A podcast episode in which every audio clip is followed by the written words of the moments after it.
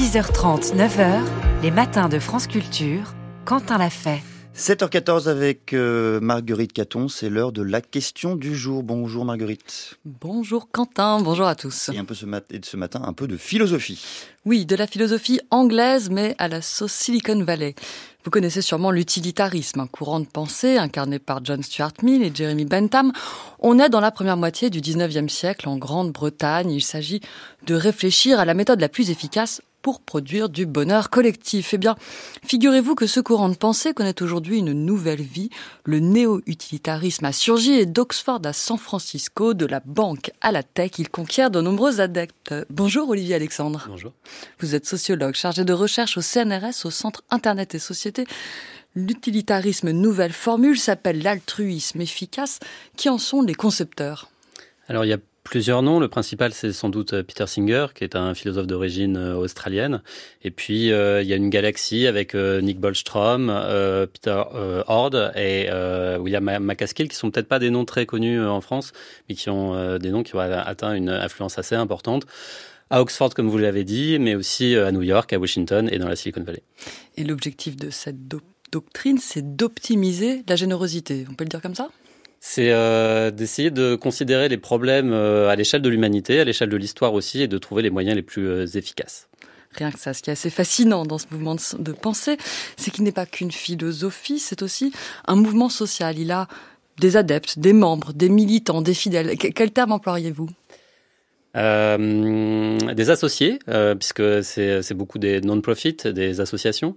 Et en l'occurrence, euh, bon, on n'a pas des données euh, extrêmement précises, mais ce que les organisations mettent en avant, c'est environ 30 000 ou 40 000 euh, adeptes, euh, des gens qui se retrouvent dans différents pays avec différentes antennes, euh, qui sont elles-mêmes organisées par, par ville. Il y a environ 70 aujourd'hui antennes à l'échelle à l'échelle de la planète et principalement dans les pays riches.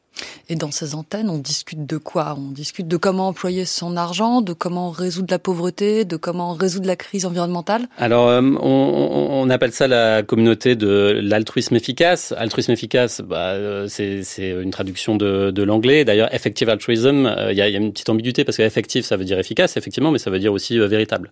Et donc, la, la, la vraie obsession euh, de, de ce courant philosophique, c'est de se demander quel est le plus utile quand on est riche et qu'on veut réduire la pauvreté, réduire le, le, le, mal dans le monde, non seulement à l'échelle de la planète, comme je le disais, mais aussi effectivement le mal qui est peut-être à venir dans le futur.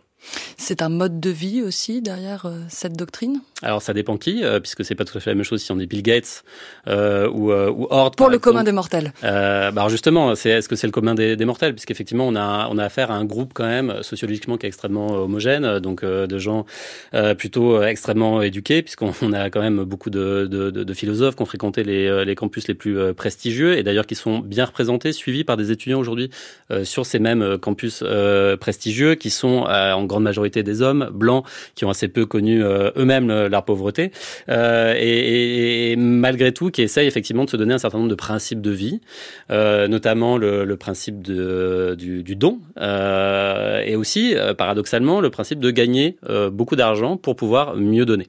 Euh, et ce qui avait pu faire polémique ou controverse il y a quelques années quand William McCaskill a dit que bah, si on voulait être un, bon donateur et faire le bien d'une certaine façon dans le monde aujourd'hui, bah, il fallait mieux travailler à Wall Street que être infirmière ou, enseignant, puisque quand on pouvait travailler à Wall Street euh, ou devenir banquier, on pouvait gagner beaucoup d'argent et du coup euh, en donner euh, beaucoup. une autre illustration, ça pourrait être Peter Singer quand il, il met à l'honneur Bill Gates ou Buffett, hein, donc les, les, hommes les plus riches du monde, et qui dit bah voilà, ces gens-là ont fait plus de bien à l'échelle d'une vie que que peut-être certains États ou certaines organisations à but non lucratif.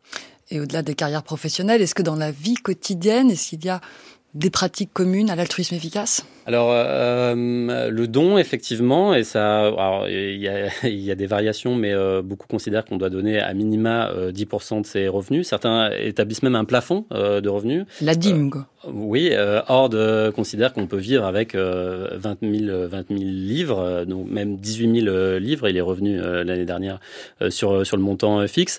Il y a aussi un, un, un principe qui est un peu qu'on pourrait considérer comme étonnant, c'est celui du végétarianisme ou du euh, végétalisme même puisque Peter Singer est, un des grands théoriciens de l'antispécisme et considère que, d'une certaine façon, il n'y a pas de raison de, de, considérer ou de déconsidérer plutôt les espèces animales comme différentes des espèces humaines et de leur infliger une souffrance excessive. et du coup, on doit les considérer comme des, des, animaux vivants et, et leur accorder cette dignité-là. ce qui est intéressant, je crois aussi, dans c'est que ce principe se retrouve d'une certaine façon dans l'altruisme efficace, euh, puisque euh, l'idée c'est pas de considérer les gens qui souffrent autour de soi, mais c'est les gens qui souffrent euh, dans le monde et parfois à distance, ce qui implique de du coup d'aborder de, certains problèmes euh, tels que la pauvreté à partir d'un cadre logique, rationaliste plutôt qu'à partir de l'empathie ou de la sensibilité. Vous l'avez dit, les grands patrons de la tech notamment s'en réclament, Elon Musk, Jeff Bezos, Dustin Moskovitz, le cofondateur de Facebook, Bill Gates aussi. Qu'est-ce qui explique cette jonction intellectuelle, à votre avis, Olivier Alexandre? L'altruisme efficace, c'est une plutocratie. Euh, bah, il y, a, plusieurs principes. C'est vrai que nous, euh, continentaux, ça nous choque beaucoup parce qu'on considère que l'État est la principale solution euh, pour réduire les inégalités, réduire le, mal dans le monde. Là, on a affaire effectivement à un mouvement anglo-saxon. Du coup, l'État est vraiment un léviathan, quelque chose à mettre à distance, qui arrive pour priver les libertés. Et du coup, il y a un certain nombre de principes en fait qui sont solubles en fait entre ces philosophes oxfordiens et la Silicon Valley. Ces principes, ça serait l'individualisme, puisque effectivement, c'est l'individu qui est vraiment qui se retrouve sur l'échiquier euh, moral d'une certaine façon. Euh, c'est aussi compatible avec le capitalisme puisqu'on peut très bien accumuler et de très très grandes sommes d'argent euh, tout en euh, étant considéré comme euh, une figure morale positive. Euh, c'est également un courant objectiviste comme disent les libertariens, c'est-à-dire qu'on considère qu'il y a une réalité, qu'on peut y accéder à travers un certain nombre d'outils, d'outils logiques, d'outils de calculabilité, d'outils de simulation aussi, et, qu'on reste très attaché à, des données euh, et là aussi, c'est une dimension euh, auquel euh, les, les, grands entrepreneurs de la Silicon Valley sont particulièrement attachés. On importe même certaines techniques probabilistes de traitement des données dans, dans la manière de réfléchir. Cette nuit, enfin hier à, à Manhattan, Sam Bankman-Fried, un jeune entrepreneur californien, un milliardaire d'une trentaine d'années, très influencé par William McCaskill, a été reconnu coupable d'avoir détourné l'argent déposé par ses clients sur FTX. Alors FTX, c'était la plateforme d'échange de crypto qu'il avait monté. La presse américaine en profite pour dénoncer l'altruisme efficace. Cette affaire, Olivier Alexandre, c'est un accident de votre point de vue ou ça dit quelque chose de l'idéologie? Euh, vous me donnez une responsabilité bien grande. Euh, disons que ça a été utilisé euh, dans le, au cours du procès, notamment par avance. Le, procureur a dit aux jurés, ne vous faites pas piéger, ne considérez pas que Macaskill était une figure euh, humaniste, et que, du coup ça l'a amené euh, à, à, détourner euh, de l'argent et à, à l'accumuler euh, en, défi de, en dépit de tout principe euh, moral. C'est avant tout un escroc. Et, et la communauté de l'altruisme efficace aujourd'hui essaye vraiment de mettre à distance Sam Beckman-Fried après en avoir fait son enfant chéri, notamment via des, la, la, la, publicité et aussi un certain nombre de, de donations extrêmement importantes. Merci beaucoup Olivier Alexandre. Je rappelle que vous êtes sociologue, chargé de recherche au CNRS, au Centre Internet et Société. Je renvoie les auditeurs à votre livre La tech quand la Silicon Valley refait le monde. C'est paru au seuil en 2023. On en sait plus sur l'altruisme efficace. Merci beaucoup Marguerite et merci à votre invité.